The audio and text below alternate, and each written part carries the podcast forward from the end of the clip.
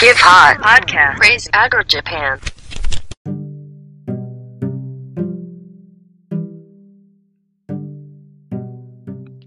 皆様、こんにちは。クレイジーアグリジャパンのガス屋です。クレイジーアグリジャパンでは、質のいい番組を皆様に提供するために、寄付を募っております。えー寄付の仕方はですね、えー、ツイッターのですね、私のプロフィール、クレイジーアグリジャパンのプロフィールの中にあるお布施サイトより寄付が可能です。また、クレイジーアグリジャパンでは、番組の冒頭や間に入れる CM を募集しております。月間1万再生を超える我がクレイジーアグリジャパンに広告を出してみませんか？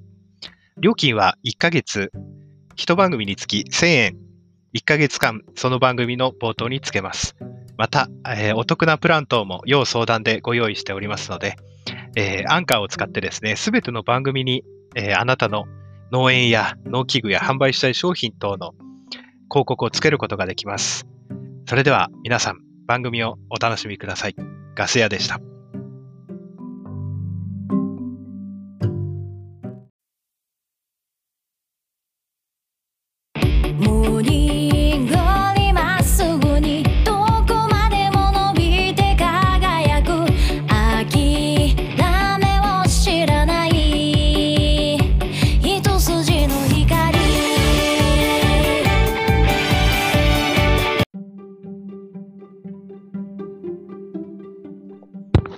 クレイジーアグリジャパン。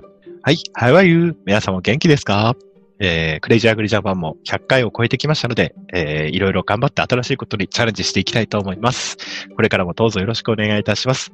本日のゲストは、ぐんまちゃんです。はい。お願いします。よろしくお願いします。はい今日、今日は何について話しますか？いや、あの、今、歴史の話してるっていう話だったんで、うん。クレイジーヒスチャンネルって、クレイジーヒストリー、クレイジーヒストリーチャンネル。だから、歴史のことするんかなと思ったんですけど。ああ、でもな、何の下調べも別のコーナーの番組と、別の番組今撮ってた後なんて別に何も台本も何も用意してないから、うん別にいいけど、俺の答えられる範囲、範囲だったら別に構わないけど。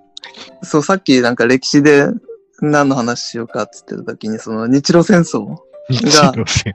ガス屋さんが好きだったっていうことで、まあ映画が好きだったんですよ。中台達也と丹波哲郎でやってた203コーチとかっていうの大好きだあ、った。そういう映画があったの？俺、もうなんか司馬遼太郎の坂の上の雲でしょ？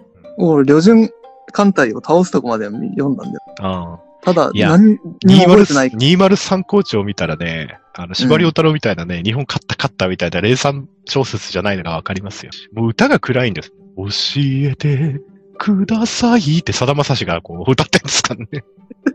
この世に生きとし生けるもののって歌ってるんですから。いいや、でも、司馬遼太郎もね、結構、あれだったよ、203コーチの話は結構重かったよ。まあ、203コーチ、まあ、陸軍と海軍のね、まあ、まあ、狭間でいろいろあったからね。だからその、日露戦争の始まりからさ、教えてほしいんだけど、全然覚えてなあのね、ね日露戦争の始まりの前、まあ、日露戦争の始まりの前っていうと、結局、ロシ、あの、地政学っていう学問が日本で禁止されてるんだけど、地政学っていう考えがある。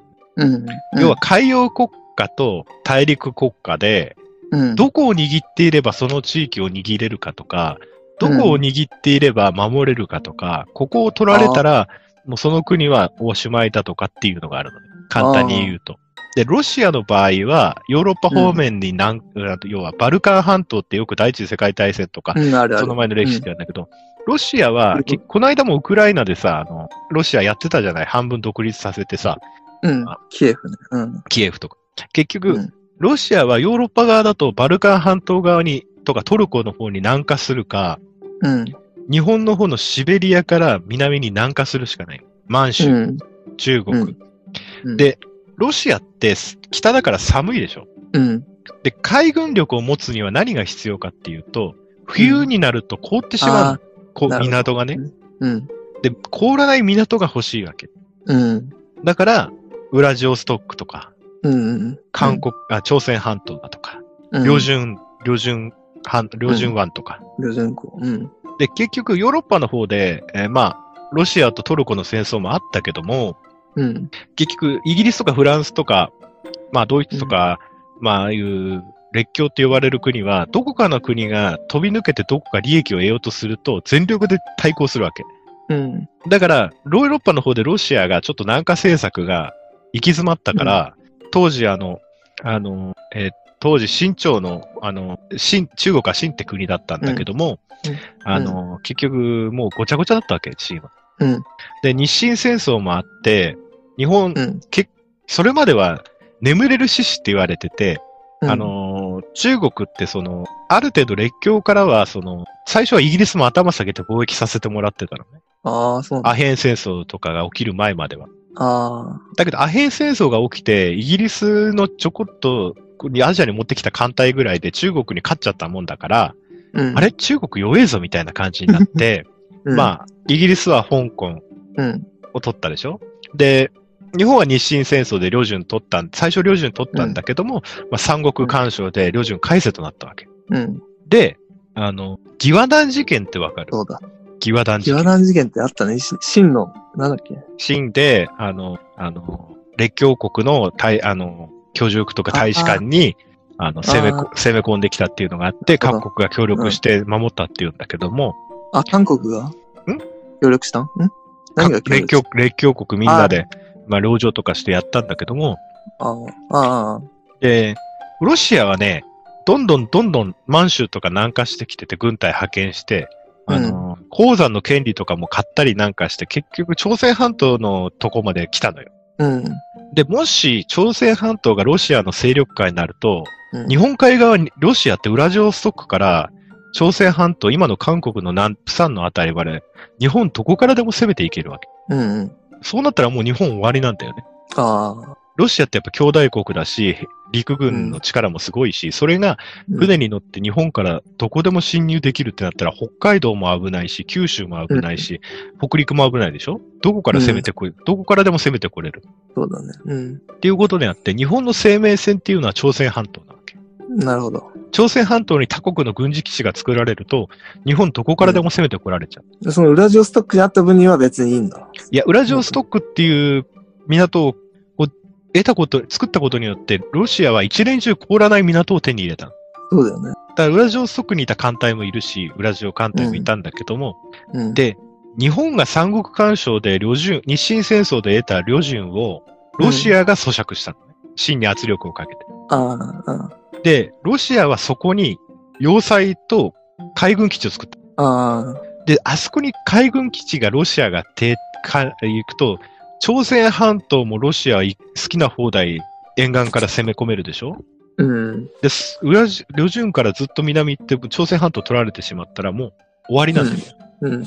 だからアメリカとかイギリスとか、うん。で一回ロシアは満州からあのい兵を引くっていう約束をしたんだけども、うん。ロシアはあの撤退したように見せかけて、ただ兵の配置換えを A 地点から近くの B 地点に移しただけで全然撤兵してなかったわけ。で、日本は外交交渉で最初何とかしようとしてたんだけども、うん。あの、なんて言ったらいいのかな。いや、もうロシアはもう、なんていうのかな、日本なんか眼中にないから、うん。どんどん来るわけ。で、うん。ロシアは実は鉄道も一緒に作ってたわけ。うん。で、あの鉄道は最初い、あの、単線だったわけね。うん。これが伏線って2本とか3本になってくると、ロシアは好きな時にヨーロッパに置いてる主力軍事力、モスクワ付近に置いてある軍事力、陸軍兵力を好きにシベリアを越えて満州朝鮮半島まで送れるようになっちゃう。物資も兵力。そしたらもう日本手出しできないでしょ。うん。で、やるなら今だってことで始まったのが日露戦。なるほど。で、イギリスとも日露、あ日英同盟っていうのを結んだのもあったんだけど、うん。まあ日英同盟ってあの当時すごい影響あったんだけど、実は日英同盟の中身って、日本が2国以上と戦うことになった場合、イギリスも参戦するって最初の条約だった。後に改正されるんだけどね。ああ。だからイギリス、日本対ロシアの場合は、イギリスはロシアと戦う名目は、口実はないわけ。うん。でも本当はロシアと日本が戦った時に、モンテネグロってちっちゃい国も日本に宣戦布告してたんだけど、それはあえて無視された。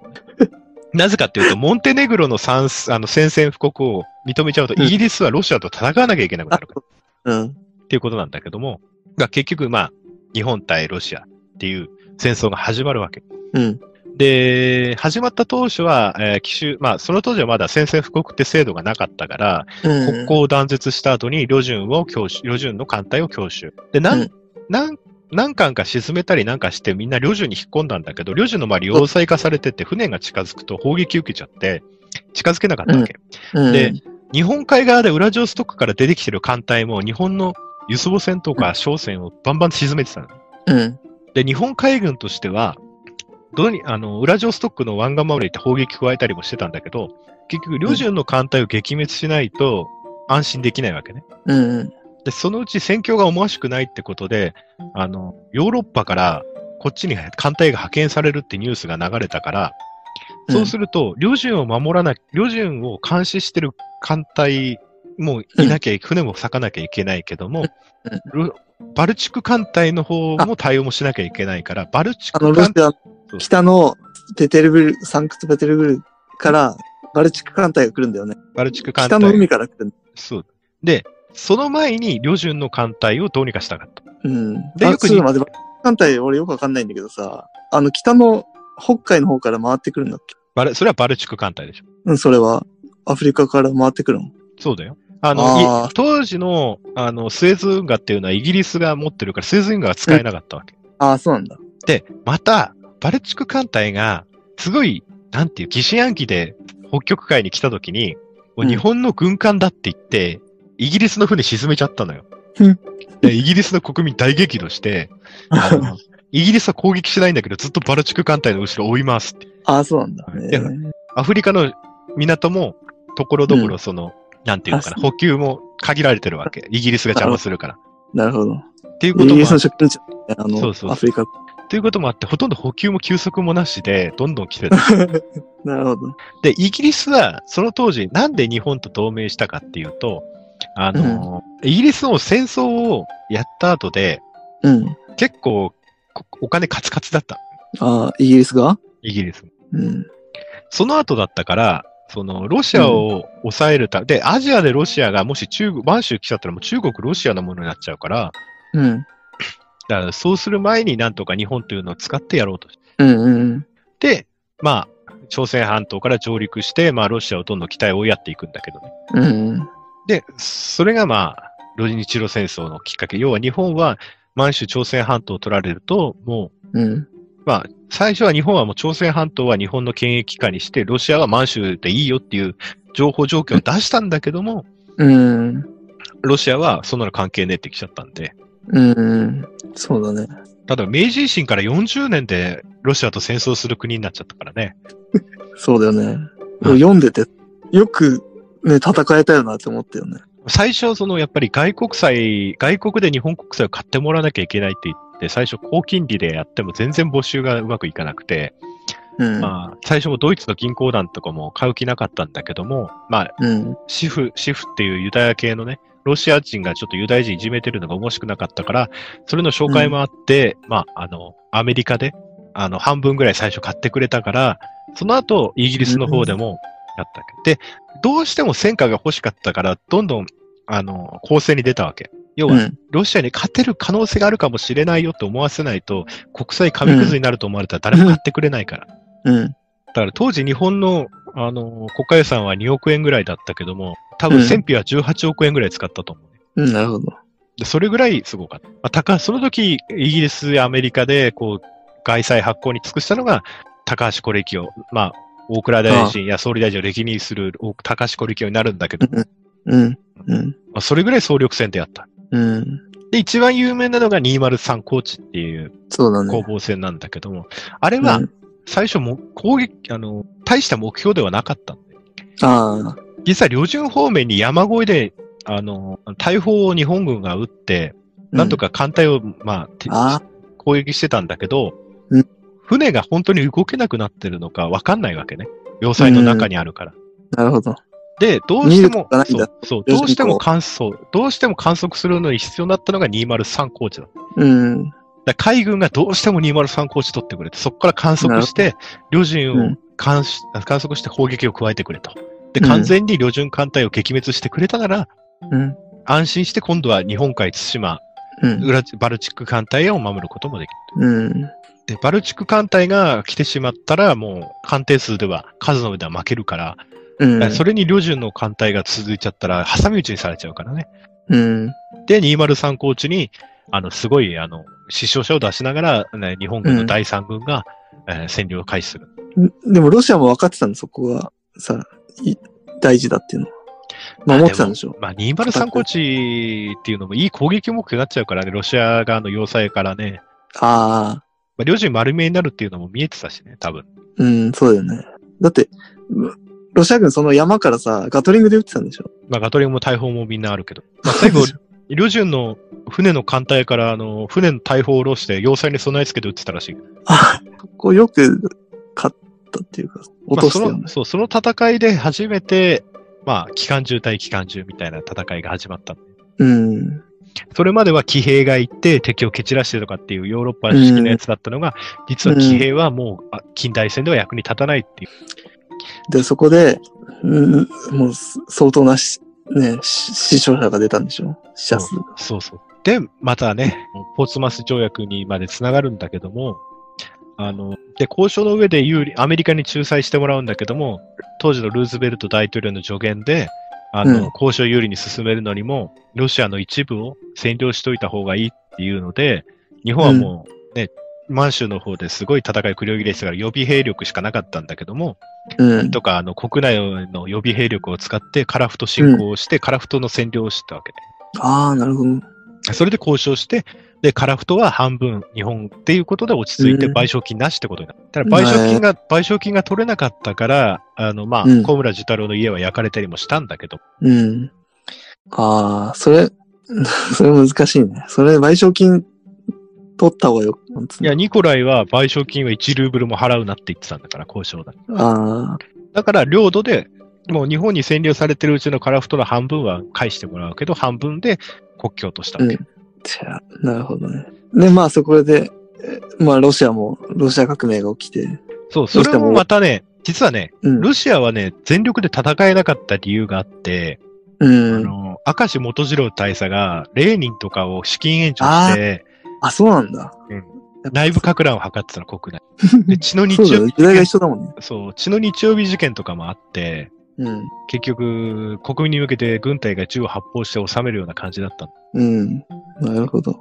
だから、そういう、なんていうの、内部か乱工作もやってたわけ。ああ、なるほどね。それ、まあ、総力戦だね。そう。で、明石元次郎大佐はその後、まあ、それの、まあ、論考交渉じゃないけども、台湾総督になるんだけど。へえ。まあ、それが時代、それが歴史です。ロマンですよ。うん。だ日本としてはあの瞬間しかなかったわけ。まだロシアが来たばっかりで物資の補給とか艦も鉄道が完全に整備されたら手遅れになるから。うん。で、その後満州の研究を手に入れた日本が始まったのが、当時アジア最大の商社と呼ばれた南満州鉄道の権をの権益を中心に始まるのが、まあ、それ第二次世界大戦までつながる話にはなるんだけど。うん。その後はそう、その後アメリカがなんとか中国の権益手に入れようとしてたんだけど、うん。まあ日本とロシアであの仲良くなってなんとかアメリカを満州の権益から追い出そうと協力して、日露戦争後は急速に日本とロシアは仲良くなる。まあ、ロシア革命の後で仲悪くなる。で、せっかく仲良くなってたのに、日露戦争の時に育てたその革命の種が実はその後吹き返してしまって、ソ連っていうものを作ってしまったんだけど。それが日本にとって最終的には不幸だったっていう、うん。なるほど。すべて歴史は繋がっているんですよ。まあ、第二次世界大戦もやらないとね、じゃあね。ちなみにね、あの、うん中国側も実は面白くて、軍閥の著作林の軍閥、著作林って第二次世界大戦であの、線路で爆殺されるのが聞いたことあると思うんだけど、著作林はロシアと裏で協力し合ってたって噂で、遠征外は日本と協力し合ってたって噂。ああ。これも歴史だよね。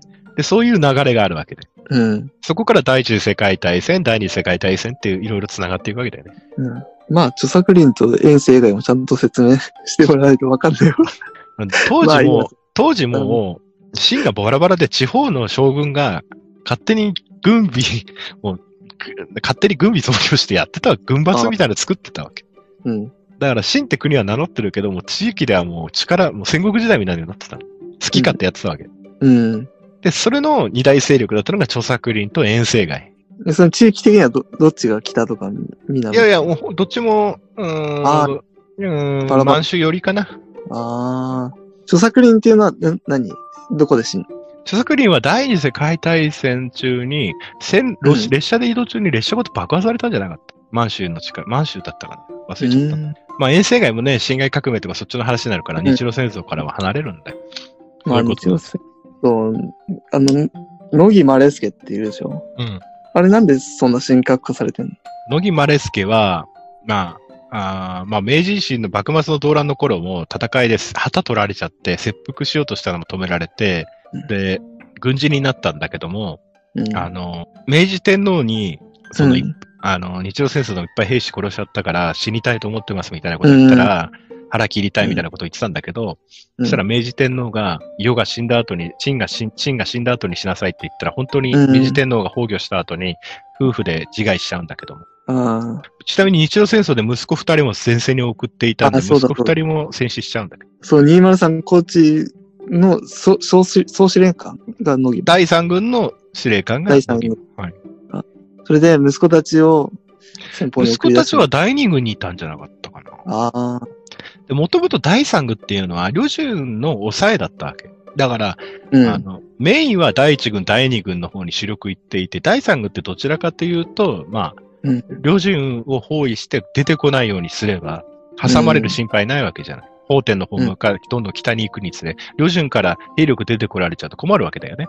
第一軍、うん第二軍。だから第三軍はそのためだったんだけども、どうしても海軍が旅順を攻略してくれと。うん。だから、あの強攻策に出る羽目になったの。なるほどね。もう一個いいかいあの、司馬遼太郎の坂の上の雲でさ、うん秋山兄弟だっけ？秋山義古、吉古正宏？ん？正幸、実幸、正実幸。種幸。うんあの二人が主人公じゃん。ああれの、ん？騎兵、騎兵、騎兵が吉古で、あうん。正、あれなんだっけ？弟が、秋山実幸が海軍。うん、海軍だよね。その二人はど、どうしたの？あ結局、えー何の戦いかと忘れしちゃったんだけど、兄の方は、騎兵を率いて、結局、うん。あの、戦線が崩壊しそうな時に、敵の脇から側とか後ろで格乱工作をやってたわけ。馬うに乗ってん。いきなりしそう現れてやってたんだけど、うん。あどっちかというとね、兄貴より弟の方が有名なんだよ。ああ、そうだね。弟が主人公。そう、本日うん天気清浪なれと波高いっていう電報を送ったわけ。うん。あの、日本海海戦の前にね。うん。あ敵艦ミュートの方に接種みたいな感じで始まるんだけど、本日天気清浪なれと波高しっていうのは本当はその電報に入れるような文章じゃないのに、うん。あの、いつも砲撃訓練やって備えてたから、波が高いから狙いに気をつけろよっていう意味を込めたんじゃないかって言われて。ああ、なるほど。だからそれで、まあ参謀としては有名だったんだけどね。うん。まあどっちかというと連合艦隊の話になっちゃうんだけどね、そっちだと。東郷平八郎の T 字ターン、統合ターンみたいな。そのバルチック艦隊を倒すのも結構時間かかるか喋ると。いや、バルシカ艦隊倒すのはあっという間なんだけどね。あ、そうなんだ。ちなみに、その時参加した、あの、戦艦の艦長の中に鈴木貫太郎も艦長でいた。杉勘太郎って誰だ？第二次世界大戦終戦時の首相。終戦の時の首あ相。首相。えええーっと、2、22、んなんだっけ、あれ、昭和将校のあれ、22、ん226事件の時、うんうん226事件の時も、天皇の侍従長かなんかやってて、撃たれたんだけど、なんか一命取り留めたんだ、確かね。うんうんうん。まあ、その時にね、高橋小力夫も殺されちゃうんだ。ああ、そうだね。そうだね。26。まあ、歴史はロマンですね。繋がってるんですね。うん。まあ、よく何も見ずに喋れますね。またその226事件の将校たちを、実はソ連の、あの、結局、工作員たちが資金とかでうん遊ぶ金とか小遣い渡して、そういう教育を行っていたって。要は逆をやられたんだよ、日露戦争。っあていう話が。あ、そうだよね。226。226事件と北一揆とか話しちゃうとまた話がね。結局、結局、日本は朝鮮併合した時に、結局、第一次世界大戦の後の、あの、け好景気の後の、ニューヨークの、あから始まる、あの、世界不景気が始まるわけだよ。うん。で、実は日本って朝鮮半島をその頃併合してたんだけど、日本にしてたんだけど、うん。東北の開発予算を朝鮮半島につぎ込んだ。だ東北ってすごい遅れてたのよ、開発が。うーん。で、それで結局、不況になって不作になったりして、結局、東北では女の子とかを売ってたわけだよね。な、なにそういう風俗系のお店とかに売ったりしてたわけ。東北は。家族を、家族を食わせるために。農村部ではね。インフラ整備進インフラいや、インフラ整備す、まあ、立ち遅れてたっていうのもあるし、うん。そこ出身の将校たちがこんなのはおかしい。国のトップが天皇、天皇は悪くないけど、周りの奴らのせいだっていうことで決起した。で、裏にはやっぱりその、共産系の工作員のそういう話もある。えええ、そうなんだ。全然知らないの、それは。そういう噂もあるってこまあ、コミンテルンの、まあ、で、将校は踊らされたんじゃないかって。と。なるほど。で、あのーそうする、まあ、軍部の中の内部対立っていうのもあったんだけどね。うん。だけど、鈴木、あの、鈴木貫太郎が撃たれて、天皇が近くの自分の知ってる、信頼できる部下が撃たれたから、こいつらは私の、うんだから、うんその、いう話は聞けないと。うん。陳自ら近衛軍を率いて鎮圧するとまで言って怒ってたんだかうん。ら。それでうん昭和維新を目指した少青年将校たちの決起は、まあ失敗に終わるよね。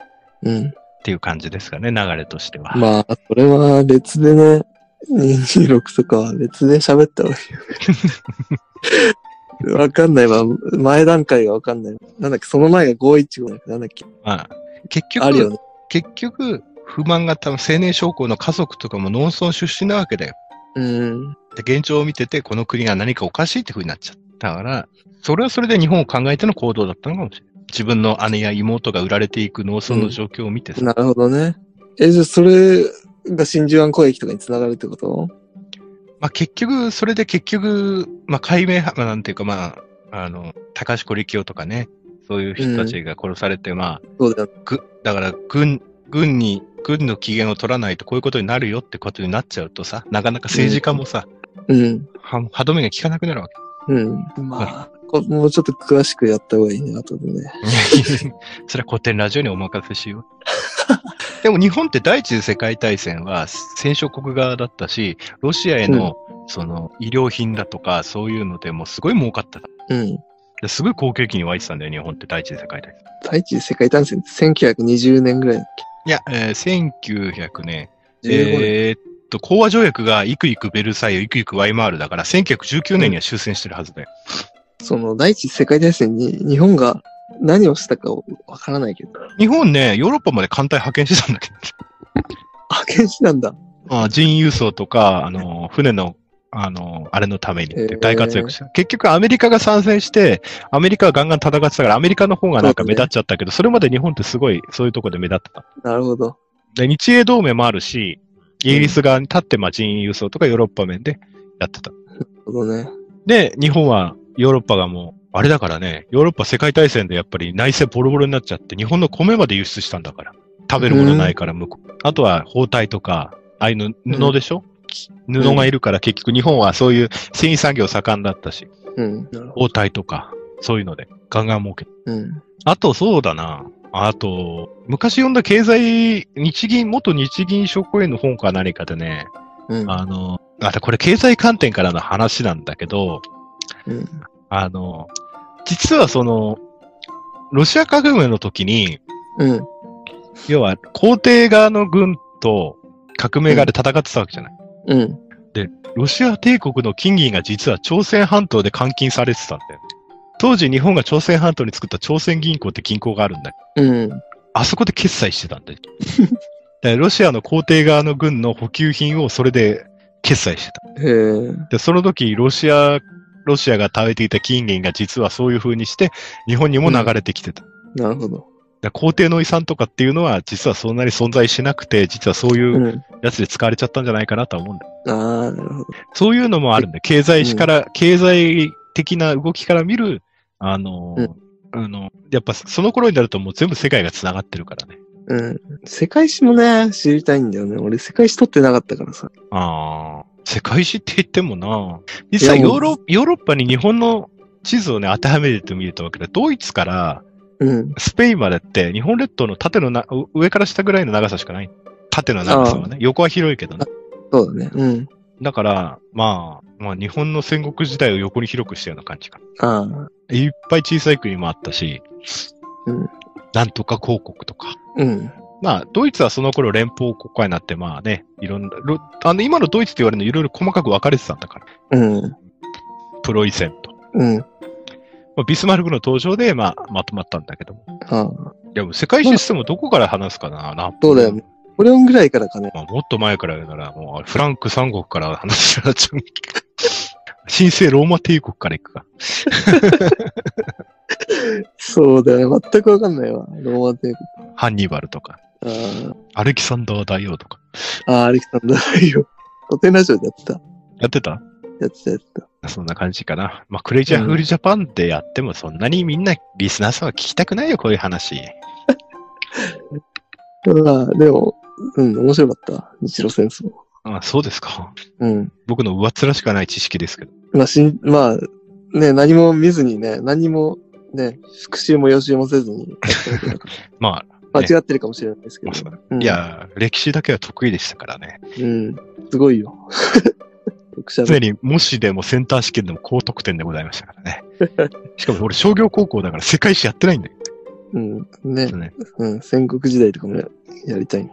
戦国時代はあれだよ、あの、現代の自衛隊がタイムスリップして、織田信長が、あの、うん自衛隊の戦力を使ってどんどん拡大、あの、織田信長の身が、織田信長殺して身狩りになったあの自衛隊司令官が、あれだよ、うん信長となって、あの、戦国時代の、あの、駆け巡る壮大なストーリーで、なんかそう、なんだっけ、これ。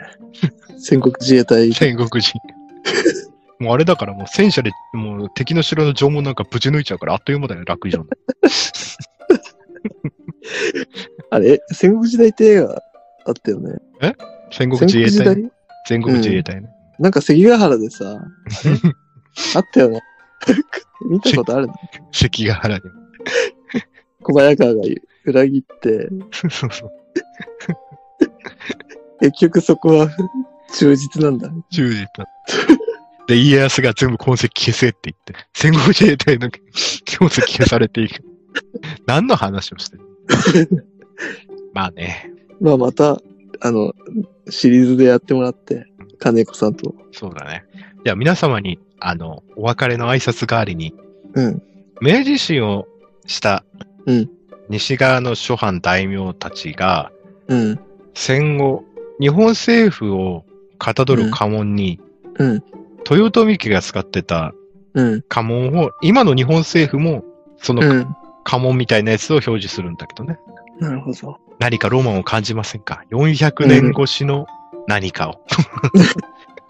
そうだね。1600年に青い、三つ葉葵になった日本という国が、ああ日本維新の、あ明治維新の後、今の日本国政府も使ってる紋章は、豊臣秀吉が使っていたのと同じです。うん。何かロマンを感じませんか？それでは、See you next time. Goodbye. 終わり方。Give